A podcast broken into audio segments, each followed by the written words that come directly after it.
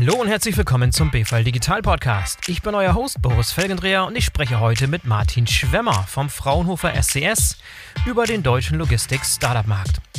Martin ist beim Fraunhofer mitverantwortlich für die Studie Die Top 100 der Logistik, die sicherlich der ein oder andere von euch kennen dürfte.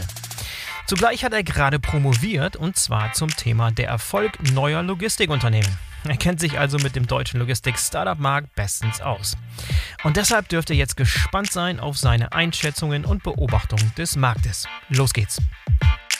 Hallo Martin, herzlich willkommen zum BVL Digital Podcast. Schön, dass du dabei bist. Grüße dich, Boris, freut mich. Martin, du äh, bist beschäftigt beim Fraunhofer SCS ist eine Arbeitsgruppe für Supply Chain Services. Wo genau ist das aufgehangen? Wo, wo, wo befindet sich das innerhalb des, äh, des Fraunhofer Konstrukts sozusagen? Interessante Frage und auch nicht für jeden sicherlich sofort zugänglich. Also Fraunhofer ist ja wirklich eine, ein großes Haus äh, mit ja. insgesamt 25.000 Mitarbeitern, die in der Forschung aktiv sind. Darunter gibt es äh, über 70 Institute. Wir sind angegliedert in, an das Fraunhofer Institut für integrierte Schaltungen. Wow. IIS in Erlangen. Ja. ist unser Mutterhaus und ich selber sitze in Nürnberg an der Arbeitsgruppe für Supply Chain Services. Und IIS vielleicht äh, dafür ein Begriff, äh, da ist das MP3-Datenformat, Audioformat äh, damals ah, entstanden. Ja, und geht stolz. auch in der Richtung noch viel. Äh, meine Einheit oder unsere Einheit, die Arbeitsgruppe für Supply Chain Services, da geht es eben sehr stark um Wertschöpfungsketten, Logistikthemen, äh, industrielle Themen ähm, solche Dinge. Ja, und ein Projekt, an dem du sehr eng beteiligt bist, das ist diese Top 100 Studie, die ähm, jährlich veröffentlicht wird, was so eine detaillierte Studie des deutschen Logistikmarktes in gewisser Weise ist, also eine Vermessung des deutschen Logistikmarktes. Und äh, das wechselt, das heißt also in einem Jahr ist diese Studie über den deutschen Markt, im nächsten Jahr über den europäischen Markt, richtig? Ganz genau, richtig, ja. Das heißt, im letzten Jahr hatten wir Deutschland, dann kommt in diesem Jahr die europäische Variante. Im Oktober sind wir alle sehr gespannt. Ist noch sehr ein bisschen zu früh wahrscheinlich, um, um über erste Entwicklung oder, oder Trends dort zu sprechen? Ist noch ein bisschen zu früh oder kannst du schon ein bisschen was preisgeben? Leider, also wir, wir fangen gerade an, die Daten zu sammeln. Wir mhm. sind, äh, was wir eben immer machen, ist mit wirklich validen statistischen Daten und aus den Geschäftsberichten der Unternehmen Aussagen über die Entwicklung der Gesamtlogistik zu treffen. Und da mhm. kommen jetzt so langsam die, die Daten raus, die, die uns dann valide das Jahr 2020 eben vermessen lassen. Vermessung ist genau der richtige Ausdruck. Ähm, und äh, deswegen kann ich da noch nicht so richtig ins Detail gehen. Natürlich haben wir, haben wir so ein Gefühl, auch aus Tagesmedien und Statistiken, die wir so sichten, äh, entsteht ja ein, ein, gewisse, ein gewisses Gefühl und aus Diskussionen heraus mit äh, entsprechenden Ansprechpartnern. Und äh, vielleicht mal ganz kurz, wir hatten ja letztes Jahr resümiert, dass wir 2020 voraussichtlich aufgrund der Corona-Krise natürlich äh, etwa gegen 5 Prozent äh, einbrechen werden im Logistikmarkt. Ja. Ähm, und davon gehen wir nach wie vor aus. Vielleicht wird es ein bisschen weniger jetzt, wenn wir es wenn wirklich quantitativ genau greifen können. Aber die Hausnummer sollte ungefähr stimmen. Und jetzt aller Voraussicht nach, wie, ähm, wie jetzt 2021 sich entwickeln wird, ähm, ja, noch nicht ganz äh, diese, diesen Einbruch aufzuholen. Das, mhm. das so, das, da sind wir uns eigentlich recht sicher, dass wir mit diesen Aussagen immer noch richtig liegen und dass wir die verifizieren werden jetzt in, in der Datensichtung dann weiterhin. Ja, bin sehr gespannt, äh, wenn die Studie rauskommt im Oktober, werde ich mir auf jeden Fall einverleiben. Das ist ja ein dicker Schinken, ne? so ein richtig dickes, dickes Buch, was da veröffentlicht wird. Ja, äh, ja richtig. Also das hat, äh, hat äh, so 400 Seiten, weil wir halt auf, auf, einzelne Unternehmen da im Detail eingehen und, und versuchen halt, ich meine, das Ding ist entstanden, das ist jetzt schon 1995 gewesen, da war ich jetzt noch nicht am, am Start in dem Thema, mhm. ähm, aber die, die Agenda war damals eben mal Transparenz zu schaffen, weil die Logistik eben in Statistiken nicht so sauber begreifbar oder vermessen wird, weil sie eben auch bei Logistikdienstleistern stattfindet, aber auch sehr viel durch Handel und Industrieunternehmen ähm, passiert. Und da mal eben so, so zu durchleuchten, wer sind die relevanten Player, was sind äh, Bewegungen, was sind so verschiedene Prozesse oder Märkte, die sich da differenzieren lassen und auch, äh, was sind denn Trends, wo geht's dahin das, das wollen wir eben jeweils mit dieser Auseinandersetzung sehr gut verstehen. Und da, da kommt auch ein bisschen was dabei raus und das ist eben dann doch ein, ein bisschen ein Schinken tatsächlich, ja. Ja, und ihr habt auch vor allem in den letzten Jahren angefangen, ein größeres Augenmerk zu richten auf Logistik-Startups, richtig? Richtig. Ähm, wir gerade im, im, in dieser Top 100 Marktbeobachtung, wo wir eben sagen, wir wollen eigentlich alle Player kennen, die da irgendwie mitmischen in der Logistik, sind so, ich überschlag mal so Mitte der 2010er Jahre, also 2015, 16, da war es auf einmal ein Phänomen, würde ich sagen. Ne? Also ja. da, da war es wirklich dann äh, feststellbar, die Diskussion in den Fachmedien war ist auf einmal aufgeploppt und immer stärker geworden. Man hat ganz viele neue Namen gehört und da, da war für uns klar und mich ganz persönlich hat das Thema dann insofern sogar begeistert, auch, auch äh, ja, tatsächlich bis ins Privatleben hinein, nicht nur im professionellen Leben, dass ich entschieden habe, in dem Kontext auch meine, meine Doktorarbeit anzustreben und eben ja. zum Erfolg von Logistik-Startups äh, zu promovieren. Und da bist du jetzt in den letzten Zügen, noch nichts veröffentlicht, aber kurz davor sozusagen. Wo stehst du mit deiner Doktorarbeit? Also die Leistungen sind alle erbracht. Äh, es ist auch was veröffentlicht. Man macht ja da so einzelne Paper. Ähm, und es, es ist bei mir jetzt so, dass ich offiziell äh, oder formell angesprochen werden darf mit dem Titel, aber es ist eben formell so, dass ich noch dieses Werk quasi veröffentlichen muss bei einem Verlag. Und es muss dann sichtbar und für alle äh, äh, zugreifbar sein. Das muss ich dem, dem der Promotions-, dem Prüfungsausschuss quasi nachweisen, dass das Werk jetzt veröffentlicht ist. Und dann ist das äh, Prozedere komplett abgeschlossen. Und ich äh, darf mich dann, dann darf ich mich auch selbst als als äh, Doktor bezeichnen. Aber in der Zwischenzeit darf ich dich schon mal Dr. Dr. Schwemmer nennen, zumindest für dieses Podcast-Interview. Hervorragend. Ganz genau, so also ist es ja. Danke. Super, dann ist es ja auch eine hervorragende Schnittstelle zwischen dieser Betrachtung, die du, die du hast, weil du so involviert bist in dieses Top 100-Projekt, aber gleichzeitig halt diese die besondere Sicht auf die Startups äh, im deutschen Bereich, Logistik-Startups, die sich in den letzten Jahren, da war so enorm viel Bewegung drin. Und da möchte ich heute mit dir einsteigen. Also ich möchte einmal so ein bisschen so eine kleine Marktbeobachtung vielleicht machen über den Logistikmarkt, Logistik-Tech-Startup-Bereich in, in Deutschland. Ähm, und da gibt es viele Theorien, da gibt es viele Aussagen, da gibt es viele Mythen aber auch. Lass uns mal so ein paar rausgreifen, so ein paar Beobachtungen, die du über den Markt gemacht hast und lass uns die mal so nacheinander ein bisschen auseinandernehmen. Ja, ähm, gerne. Vielleicht ähm, schicke ich noch eins voraus. Mhm. Es, gibt ja, es gibt ja ganz viele Perspektiven, die da auf den, auf den Markt auch blicken. Ne? Investoren haben, haben genau ihre Sicht der Dinge. Ähm, ich, ich komme jetzt eben aus dieser Logistik-Marktbeobachtung sehr stark aus der inhaltlichen Sicht. Und deswegen, ja. ich will gar nicht sagen, dass meine Beobachtungen da irgendwie besser oder anders sind, aber ich, ich komme eben vielleicht zu, zu der einen oder anderen Schlussfolgerung, die die, die eben auch meiner Perspektive geschuldet ist und die nicht ganz überlappt mit dem, was andere so sehen oder genau überlappt mit dem, was andere so sehen. Lass mal ähm, ja. schauen. Ja. Mein, da noch dazu gesagt vielleicht, dass die Sichtweise des oberflächlichen Beobachters immer die ist, dass man immer von diesen Startups hört, wenn große Finanzierungsrunden wieder anstehen oder wenn große, große Firmen zum Unicorn-Status aufstreben und aufsteigen, das sind so, so ein bisschen die, äh, also die ganze Debatte ist halt davon ein bisschen sehr, sehr stark geprägt, weil das letztlich das ist, was hängen bleibt. Aber was so unter der Oberfläche stattfindet, vielleicht können wir da auch ein bisschen Augenmerk drauf setzen und da bist du, glaube ich, der richtige Gesprächspartner für. Da, da wird es auch spannend, ne? Äh, ja, ganz genau. genau. Ich meine, einsteigen, äh, glaube ich, da kommen wir gar nicht drum rum. Wir haben jetzt äh, 2021 äh, in, in kürzester Zeit auf einmal zwei äh, Logistik-Startups aus, aus Deutschland. Ne? Äh, Anfang des Jahres mit Sender, ja. äh, digitale Spedition und jetzt äh, für kurzem noch Gorillas, äh, Same-Day oder Same-Hour-Lieferant für Lebensmittel ähm, in, in Großstädten. Und das ist, ist natürlich was, da, da sind dann die Headlines auf einmal auch in anderen oder fachfremden Medien wie Handelsblatt oder Wirtschaftswoche mal zu finden. Ne? Dann, mhm. dann äh, wird das Thema auf jeden Fall auch größer diskutiert. Mhm. Aber was, was sich da ja anhängt, ist, äh, sind ja so Überlegungen wie, ähm, ich meine, das weiß man jetzt, wenn, wenn man das ein bisschen genauer oder äh, länger verfolgt, dass wir eigentlich schon lange gewartet haben auf so dieses Einhorn. Und ja. ähm, als die Corona-Krise oder Pandemie jetzt losgegangen ist, da würde ich mich, würde ich mich arg täuschen, wenn, wenn man da jetzt so Stimmen gehört hätte, naja, trotz Pandemie wird jetzt aber fleißig investiert und jetzt sehen wir trotzdem bald das erste Einhorn. Jetzt ist es aber trotzdem so gekommen, ne? ähm, dass wir, dass wir, dass auf jeden Fall investiert wird. Das Geld äh, ist da, trotz äh, Pandemie. Das ist auf jeden Fall erfreulich aus Sicht der, aus Sicht der Startups.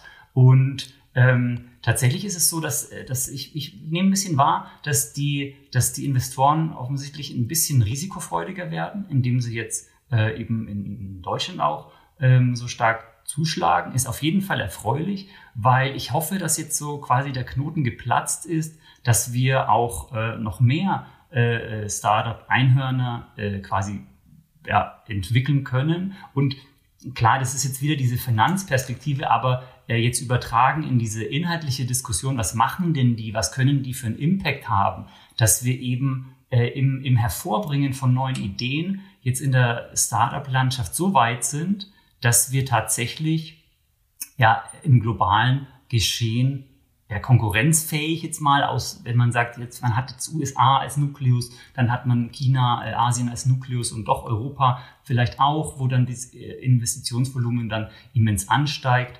Ähm, dass wir, dass wir da jetzt äh, stärker auch äh, auf der Agenda sind bei Investoren ähm, mit, mit, mit eben unseren Dingen. Und vielleicht ein, so ein, was sicherlich dazu geholfen hat, äh, gerade bei Sender, ähm, war das, dass wir eben gesehen haben auch, dass äh, mit der Integration von Uber Freight in Sender, ja. ähm, dass, dass man gesehen hat, okay, jetzt Uber Freight ist sicherlich auch ein, eigentlich einem, in jedem ein bekannter Name, wo man sagt, okay, naja, die werden es schon schaffen, ne?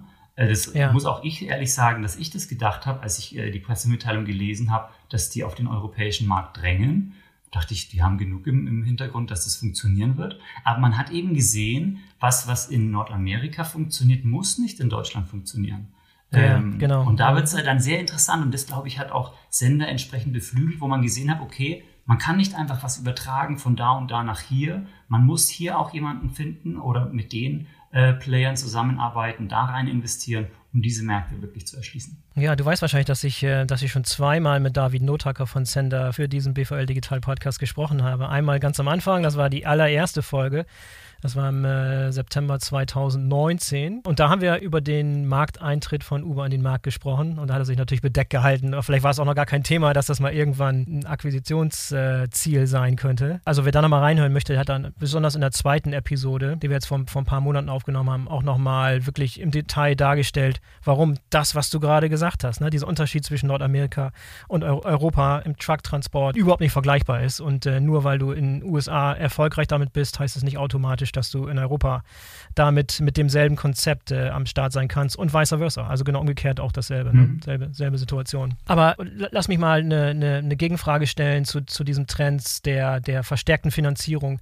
Siehst du einen Trend, dass auch verstärkt Gelder in Frühphasen, in kleine, in Ideen, in Seed-Finanzierung und A-Runden und so weiter fließt? Oder ist das, was wir gerade sehen, eher so ein Phänomen, dass ganz, ganz viel Geld in die Player fließt, die sich am Markt schon in gewisser Weise etabliert haben? Also keiner wird zum Unicorn-Status Status äh, nur mit einer Idee, sondern du musst dein Konzept am Markt etablieren und äh, unter Beweis stellen, dass sozusagen ganz, ganz viel Geld in die großen Player, die sich etabliert haben, schon fließt oder, oder wird das Geld auch breit geteilt? Was siehst du aus deiner Sicht? Also vielleicht mal ganz generisch, man, man sieht schon, dass die, dass die Investitionslandschaft breiter wird und auch professioneller. Ne? Da ploppen schon die ein oder anderen aus dem Boden, die sagen, okay, entweder Investoren, die sagen, okay, jetzt auch Logistik, interessiert uns jetzt, ähm, oder welche, die sich explizit äh, bilden, aufbauen, ähm, damit auch in, in die Logistik investiert werden kann.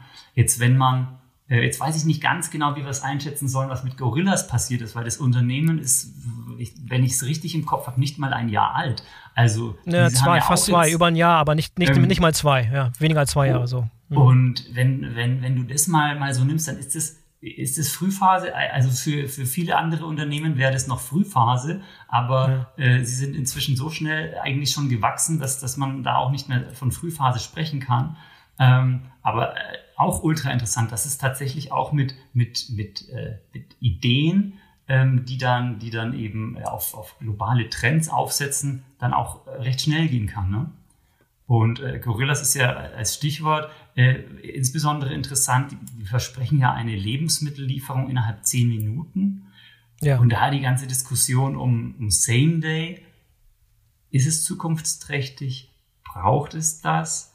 Ähm, da, kann man, da kann man schon auch ein paar Gedanken drauf drauf verschwenden, glaube ich. Ja, vielleicht lassen wir dann die, die nächste Beobachtung, über die wir gleich sprechen können. Aber bevor wir abschließen mit, äh, mit Gorillas, vielleicht nochmal der Hinweis, dass das ist ja nicht ganz Neues, was Gorilla macht. Ne? Also das ist ja im Prinzip auch nur eine Kopie vom direkten Mitbewerber aus den USA und hier vielleicht der so ein bisschen die Einsicht bei den Investoren. Jetzt haben wir da ein kurzes Zeitfenster, wo wir das hier in Europa aufziehen können mit einem Player, der jetzt schon hier am, on the ground ist sozusagen, bevor die große Konkurrenz aus den anderen Ländern rüberkommt. Und das war halt eine vielleicht so eine, so ein, auch nochmal so ein Impuls, da schnell tätig zu werden und viel Geld reinzustecken, weil man schnell, schnell groß werden muss. das äh, Bigger Picture ist da auf jeden Fall äh, sehr relevant. Da kann man gerade die, die ähm, wie wir es ja irgendwie vorhin hatten, ne, diese, was Investoren da für einen Blick auf den Markt haben, der ist sicherlich ganz anders als jetzt, wenn man inhaltlich da drauf schaut.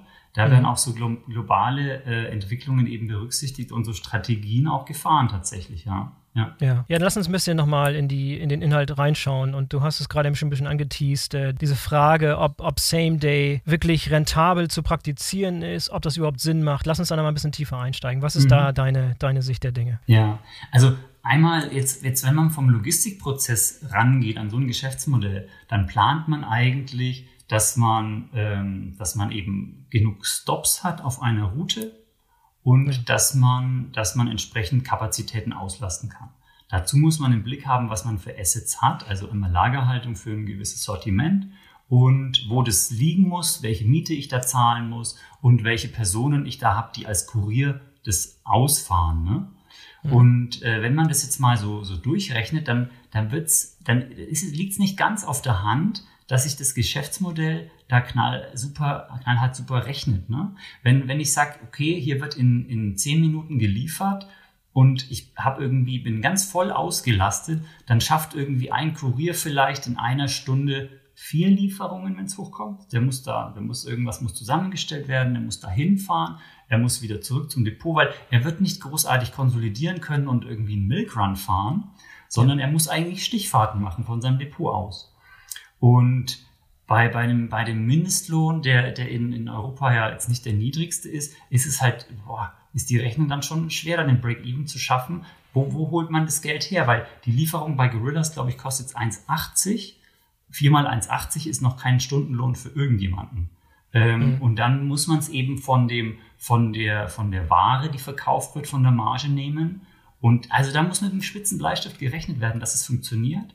Gorillas hat wenn man sich mal anguckt, die sind ja, die geben ganz genau an, wo sie liefern und wo auch nicht. Ne? Das hat ganz krasse Grenzen an, an, an Hausnummern oder an Straßenzügen entsprechend.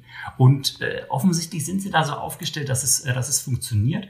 Ähm, aber so ein, so ein Geschäftsmodell ist eben jetzt in, in Europa aus meiner Sicht oder in, in deutschen Städten, die, die nicht annähernd so, so eng agglomeriert sind wie jetzt meinetwegen in Asien oder auch Nordamerika, wo die Chance einfach viel höher ist, dass viele Leute, die da wohnen, auch diese Leistung in Anspruch nehmen, die ich von einem Punkt aus erreichen kann oder mit meinem Netzwerk, das ich aufbaue. Und da eben die Überlegung, ist es genau das Geschäftsmodell, das in, in, in Deutschland funktioniert? Oder ist es was, was in deutlich dichteren Regionen funktioniert? Da muss man sehr selektiv sein und ich denke, Gorillas will es schon wissen, alles, was ich sage. Ne? Ähm, aber da muss man sehr gut aufpassen, dass es auch rentabel werden kann. Ja, könnte es sein, dass das, was du jetzt siehst von außen, dass das nicht das Endgame ist von Gorillas? Das heißt, dass das so eine Art Vorstufe ist und dass das, das wirkliche Ziel ein ganz anderes ist? Nicht vielleicht nicht ein ganz anderes, aber zumindest zum Beispiel zu einer Plattform zu werden, wo es dann nicht nur um diese Lieferung in zehn Minuten mit, mit äh, Dingen des täglichen Gebrauchs und Lebensmitteln geht, sondern um weitaus mehr, dass man zur Plattform wird, für, auch für andere Firmen, die sozusagen, dass du dir die Infrastruktur in diesen Städten aufbaust, um dann was ganz anderes danach zu verfolgen. Könnte es das sein? Absolut, was letztlich der Reiz ist? Sein. Das muss es ja. sein, weil, weil ähm, also es ist ganz grundsätzlich so, dass ein, ein Startup, wenn das schnell wachsen will, äh, oder erstmal, es gibt ja unterschiedliche Begriffe von Erfolg auch, ne? Da das eine Rentabilität braucht man dann nicht anstreben. Äh, am Anfang geht es mal darum, Kundenzufriedenheit zu, also das zu testen und rauszufinden, ob Kunden das wollen. Da, da sind wir sicherlich gerade. Und äh, dann schnell zu wachsen. Da sind wir auch schon drin bei, bei Gorillas, gerade jetzt, wenn, wenn, wenn das Geld eben dafür auf jeden Fall da ist. Und sie sind ja schon am Internationalisieren in, in äh, verschiedenen ja. Ländern. Ähm, und da geht es jetzt darum, sich äh, einen Namen zu machen und eben ein vielleicht dahinterstehendes Geschäftsmodell ähm, zu anzunähern, äh, aufzubauen. Und erst ganz viel später wird es darum gehen, wirklich rentabel zu, zu, zu fahren, äh, selber mhm. rentabel zu werden. Ähm, und deswegen auf jeden Fall auch da wieder der Blick auf das große Ganze ist hier ganz, ganz wichtig. Ja, was sind, äh, was sind weitere Beobachtungen, die du in Bezug auf den Logistik-Startup-Markt gemacht hast in den letzten zwei Jahren? Wenn man jetzt mal das, den Gedanken weiterspinnt, den, den du jetzt gerade ausgeführt hast, ne? was, was steckt vielleicht dahinter, hinter dem, was gerade sichtbar ist bei, bei, bei mhm. Gorillas, dann, dann, dann sieht man äh, mit, mit Blick auf Geschäftsmodelle in der Logistik, ich, ich sage da immer so, äh, die alte versus die neue Logistik dazu. Die, die alte Logistik gar nicht irgendwie als angestaubt, aber wenn man mal sagt, es sind jetzt die etablierten Player, die vor allem aus der Welt der Güter kommen, ähm, und dann gibt es die Player eben insbesondere die Startups, die aus der Welt der Daten viel stärker da denken.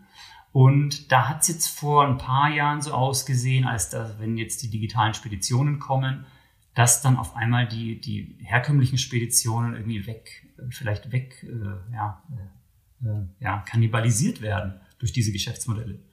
Und, und da gab es dann ganz viele Versuche, wo sich digitale Speditionen positioniert haben, so anfangs aus meiner Sicht etwas mit der, etwa mit der, mh, hm, mit der Behavior oder mit der Einstellung, naja, wir, wir haben mal unser Datenthema gut im Blick und dann äh, der Transport passiert dann quasi, wir sind absolut assetless oder asset light und für den Transport kaufen wir uns dann irgendwie die physischen Strukturen halt zu, zu einem Preis und es wird getradet und dann funktioniert es schon.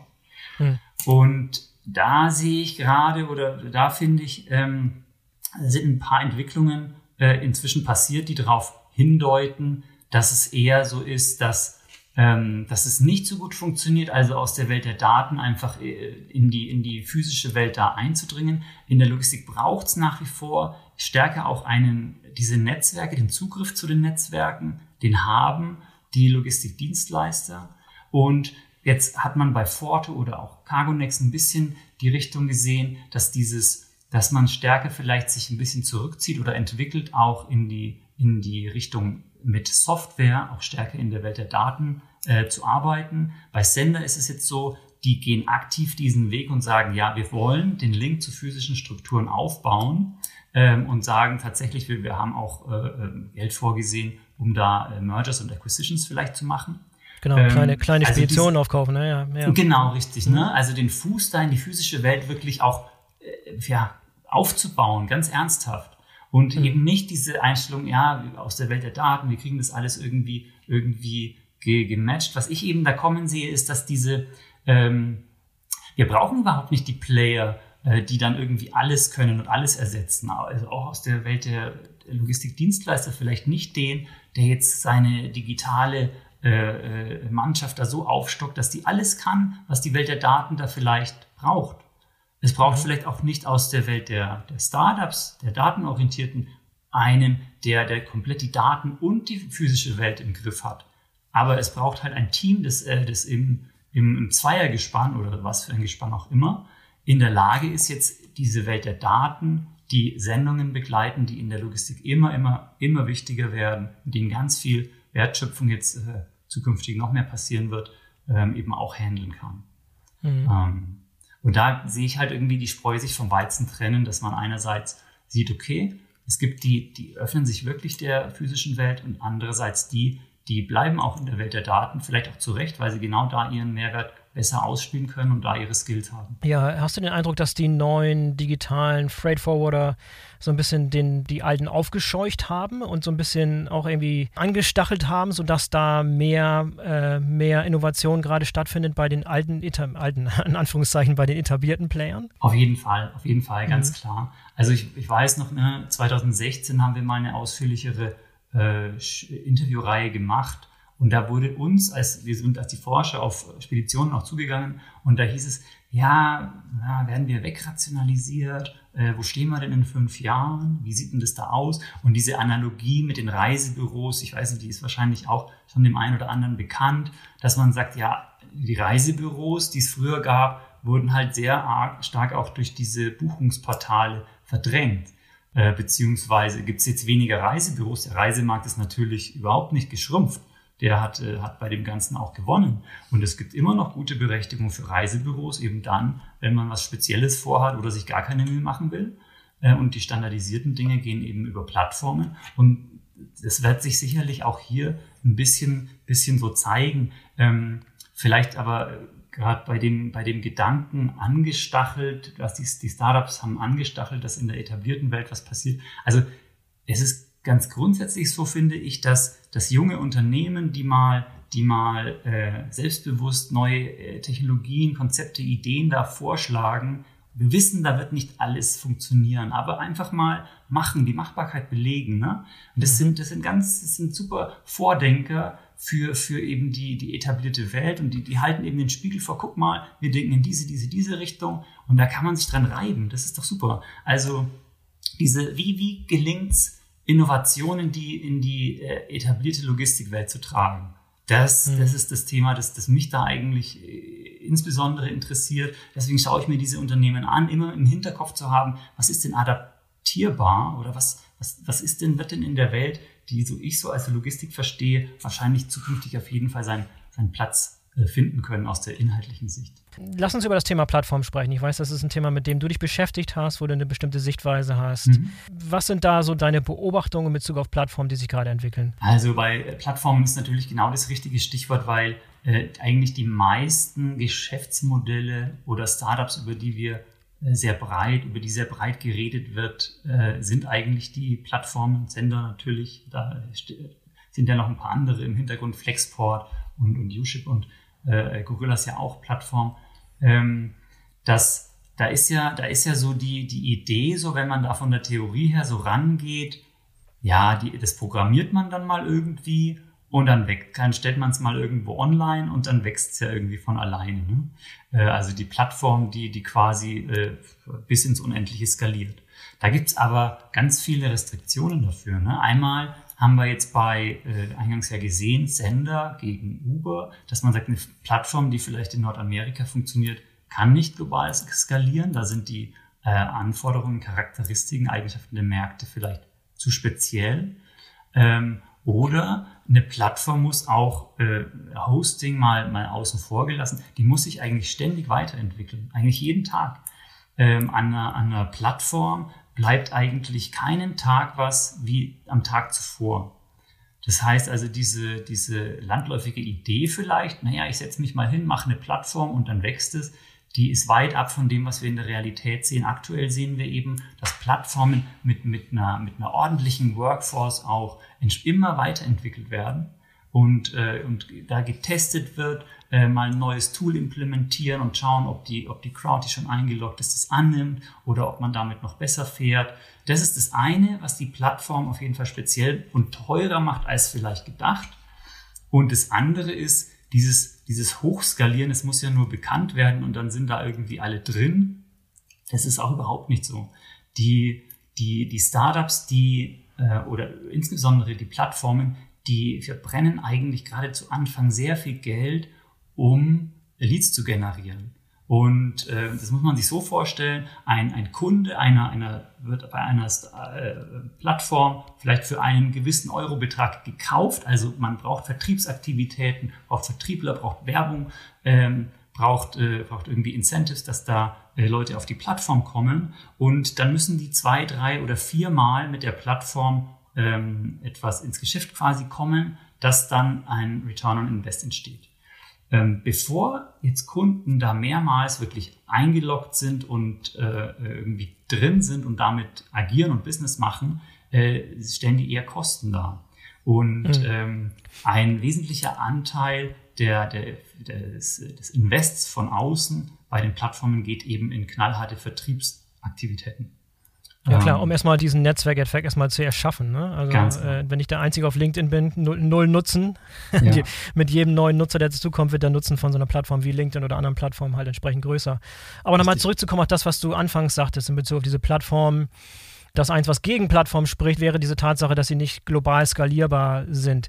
Trifft das in diesem Fall, du hast ein spezielles Beispiel genannt, nämlich mich Sender, die so in der Form oder, oder Uber Freight, die so in der Form, wie sie in Nordamerika gearbeitet haben, nicht in Europa arbeiten können und, und umgekehrt das ist ein Spezialfall. Das, das ist jetzt keine generelle Aussage, die gegen Plattformen sprechen würde, oder? Nee, überhaupt nicht. Ich sage auch nicht, dass, es, äh, dass die nicht, äh, also global skalieren, denke ich schon, dass es irgendwann eine gibt. Schau, schauen wir uns Amazon an. Aber halt immer sehr stark adaptiert auf die Anforderungen des Marktes. Und wenn man, wenn man jetzt da so, so also blauäugig, glaube ich, geht da inzwischen keiner mehr ran, aber zu sagen, naja, da mache ich mal eine Plattform und dann, dann bin ich auf einmal, habe ich ein big globales Business, das ist halt zu kurz gesprungen. Man muss da wirklich sehr, sehr genau im Blick haben, dass man, dass man stetig in diese Plattformen, in die Entwicklung äh, weitergeht, iterativ mit seinen Kunden im Austausch, immer, immer weiter. Und so eine Internationalisierung ist halt eigentlich so ein Sprung. Ne? Ähm, das ist dann die Frage, ob, ob das rechtlich, was, was ist denn in, in, in, in welchem, äh, also in Deutschland möglich, geht es dann in den Niederlanden genauso, muss man da ganz, ganz viele andere Dinge im Blick haben. Ähm, das ist dann eher so eine Sprunggeschichte, ne? dass man vielleicht eine weitere, einen weiteren Markt für sich, für sich äh, ähm, ja, äh, erwirtschaftet oder erschließt. Und ein bisschen anders als bei diesen Plattformen ist es halt noch, wenn man jetzt sich anguckt, äh, zum Beispiel solche regionalen äh, Versender, ähm, wo in Städten ja bestimmte Geschäftsmodelle sich versuchen zu etablieren, wo man auch nicht sagen kann oder wo ja eigentlich so, so die Überlegung ist, naja, jetzt machen wir das mal in der Stadt 1 und wenn dann die Stadt funktioniert, dann macht man das einfach in jeder Stadt. Und das ist leider auch nicht ganz so, ne? weil, weil auch jede Stadt da ihre Spezifitäten hat und auch wenn es dann in einer Stadt endlich mal bekannt geworden ist und ein paar Fans hat, dann kann man das nicht so ohne weiteres in eine andere Stadt transferieren. Da muss man dann schon auch wieder ein bisschen von unten anfangen äh, und, und zu gucken, ja, schau mal, hier funktioniert's doch, habt ihr auch Bock auf sowas? Ähm, und da, das, das tickt noch ein bisschen kleinteiliger. Die Plattform ist halt so das Business Model, das muss man eigentlich nation, mindestens national starten, damit man es auch überprüfen kann, ob es irgendwie läuft und dass es wachsen kann. Und die, diese regionalen Businesses, die funktionieren teilweise in der Stadt dann schon ganz gut, aber dann tun sie sich schwer in anderen Städten. Und, und dann gibt's noch kleinteiliger, wenn man sich überlegt, man will jetzt mit, was weiß ich, in der Logistik mit einem, einem Picking-Handschuh oder sowas äh, den testen und, und schauen, dass es funktioniert. Den kann man teilweise in einem Lager mit einem Kunden schon testen. Ne? Und, äh, und dann ist halt die Frage, ob der es über dieses Lager hinaus schafft. Dann hat er da vielleicht Fans und die adaptieren das. Und äh, ist es dann so weit, dass man es einfach nur noch verkaufen und überall implementieren kann? Das ist auch die Frage. Aber das ist, sind so halt diese ganzen Regelschleifen mit, wo bin ich, wo kann ich überprüfen, wo ich stehe, wann habe ich den Schritt, mich weiterzuentwickeln, wie gehe ich den. Das ist einfach ultra spannend, äh, was da, was da bei den, bei den Startups sich so, sich so tut und wie, ja, was man sich da so abschauen kann. Ich sag manchmal, ja, oder ich, ich finde irgendwie, wenn man da so drauf schaut, ich habe da mal äh, angefangen, eine Folie zu bauen, da sind einfach 300 Logos von Startups drauf. Ne? Mhm. Ähm, um, um so ein bisschen den, den, Einblick zu geben, ja, ist doch ziemlich cool, was ich da tue. Das ist ganz bunt und, und wohlweislich. Das ist halt so wieder so ein, so ein Mosaik, äh, äh, so ein Mosaik der möglichen Logistikzukunft. Ne?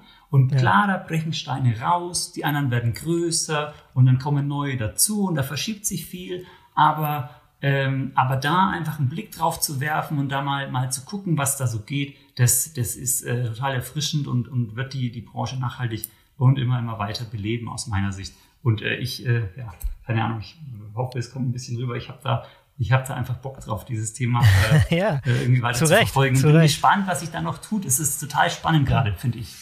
Ja, aber nur mal um das Thema äh, Plattform abzuschließen. Ich glaube, wenn man es kurz fassen wollte, was du gerade lange beschrieben hast, ist, glaube ich, dass das ähm, enorm schwer ist, eine Plattform aufzubauen. Dauert lange Zeit und wir müssen einfach noch ein bisschen Geduld haben, bis sich da so eine große mhm. deutsche Plattform vielleicht etabliert hat. Vielleicht und das. Was, ja, was ja noch dazu kommt, ist, dass ähm, jede dieser Plattformen äh, hat, hat sicherlich für sich sein Marktsegment, wo sie sagen, naja, wir sind ja doch irgendwie anders als die andere Plattform. Aber im Grunde buhlen sie um die gleichen Kunden. Ähm, das heißt, sie brauchen alle die, die Verlader und sie brauchen alle die, ähm, ja, die Logistikdienstleister, die, die Transporteure.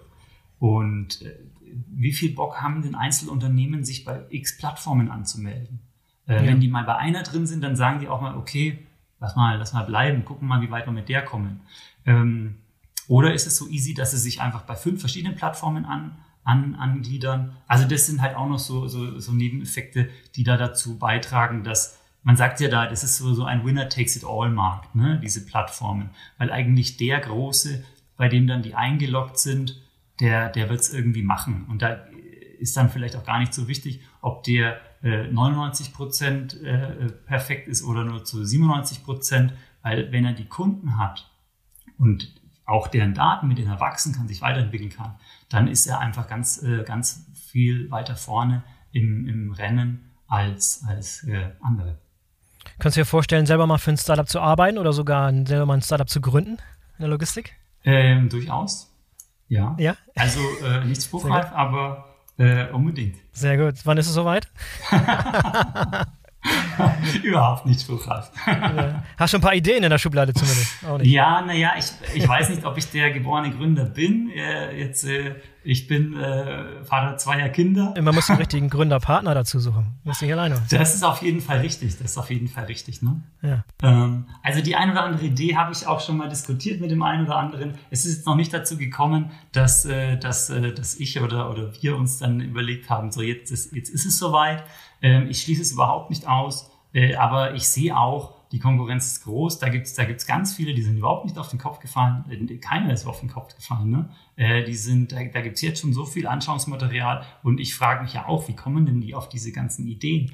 Ähm, ich glaube, ähm, dass halt äh, vielleicht auch meine Perspektive da da, ähm, das ist halt auf die, auf die ich mich ein bisschen zurückziehe. Vielleicht bin ich nicht der Gründer, aber ich, ich mache da Beobachtungen und das ist spannend äh, das irgendwie weiter zu verfolgen und da meine Schlüsse draus zu ziehen und da daran auch äh, zu lernen zu wachsen. Ja, vor allem auch interessant, wie viele Leute sich jetzt fürs Thema interessieren und was das auch für ein Magnet ist. Ne? Guck mal Leute wie David Nothacker an, der vorher mit Logistik gar nichts am Hut hatte, ja. Also es ist ein tolles Magnet für Talente, die auf einmal reingezogen werden in den ganzen Bereich, die vorher nicht existierten, die vorher vielleicht in ganz, ganz andere Bereiche gegangen wären.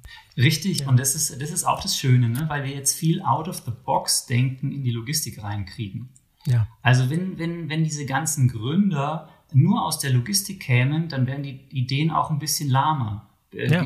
Also ja. jetzt sind vielleicht, ein Startup denkt vielleicht auch mal zu groß und es funktioniert alles nicht so richtig und der, der, der etablierte Player, der zerlegt das Geschäftsmodell einfach ganz leicht, weil er sagt, ja, dieses, dieses, dieses ist das überhaupt entsprechend ja. berücksichtigt. Kennst du deine Stoppkosten? Weißt du halt, was der Sprit kostet? Äh, und, und mit den Beschäftigten kriegst du überhaupt, hast du Fluktuation berücksichtigt? Ähm, solche Dinge, aber wenn man dazu restriktiv rangeht, dann fängt man halt gar nicht erst an. Und deswegen die, die, die von draußen kommen, die, die denken ein bisschen wilder, die, die von innen aus der Logistik kommen, die denken ein bisschen stärker in ihren Swimlanes, stärker geprägt durch halt die, die Branche und ihre, ihre historischen äh, Entwicklungsstufen. Ähm, und da, das muss unbedingt zusammengehen. Ne? Äh, aus, mhm. keiner, äh, aus keiner Perspektive allein kriegt man so den, den wirklichen nächsten äh, die nächste Zündstufe irgendwie gezündet oder wie man das sagt. Genau.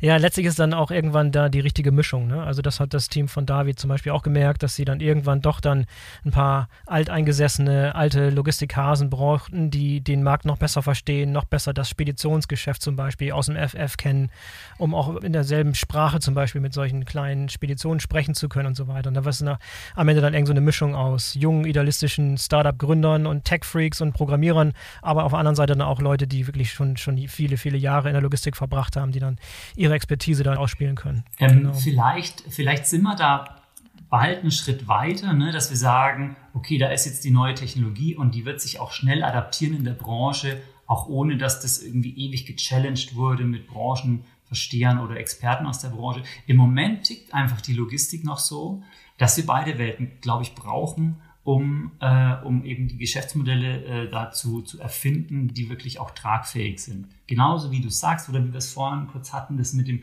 man muss auch die physische Welt entsprechend berücksichtigen, auch wenn man aus der digitalen Welt blickt und die digitale Welt ganz viel ermöglicht mit ihren, mit ihren Verfahren, mit, mit, mit Algorithmen, mit, mit, äh, mit ja, was, was es da alles gibt. Aber letztendlich müssen wir irgendwas in der physischen Welt bewegen und das machen wir durch einen Partner oder entsprechend durch Expertise, dass wir das berücksichtigen. Ähm, und dann, dann, dann wird auch wenn, wenn, wird ein Schuh draus oder ganz viele Schuhe werden da. Ganz viele Schuhe, genau. Das ist ein schönes Schlusswort. Martin, vielen, vielen Dank für das tolle Gespräch heute. Vielen Dank für deine Beobachtungen, Perspektiven zum Thema Logistik, Startups in, in Deutschland. Hat sehr viel Spaß gemacht. Vielleicht sollen wir es irgendwann mal wiederholen, wenn dir, wenn dir neue Gedanken und neue Beobachtungen äh, gekommen sind. Äh, Boris hat mir auch viel Spaß gemacht. Ich habe zu danken ähm, gerne bei, bei wenn, wenn, wenn ich ein paar, paar neue Insights habe, dann, dann rühre ich mich einfach oder wir schauen, dass wir das. Melde dich gerne. Hervorragend. Vielen Dank und bis zum nächsten Mal. Danke dir. Sehr gerne. Tschüss. So, das war die BVL Digital Podcast Folge mit Martin Schwemmer vom Fraunhofer SCS. Ich hoffe, ihr habt heute wieder auf unterhaltsame Weise etwas dazugelernt. Denkt dran, den BVL Digital Podcast zu abonnieren, damit ihr keine der kommenden Folgen verpasst. Vielen Dank fürs Zuhören und bis zum nächsten Mal. Euer Boris Felgendreher.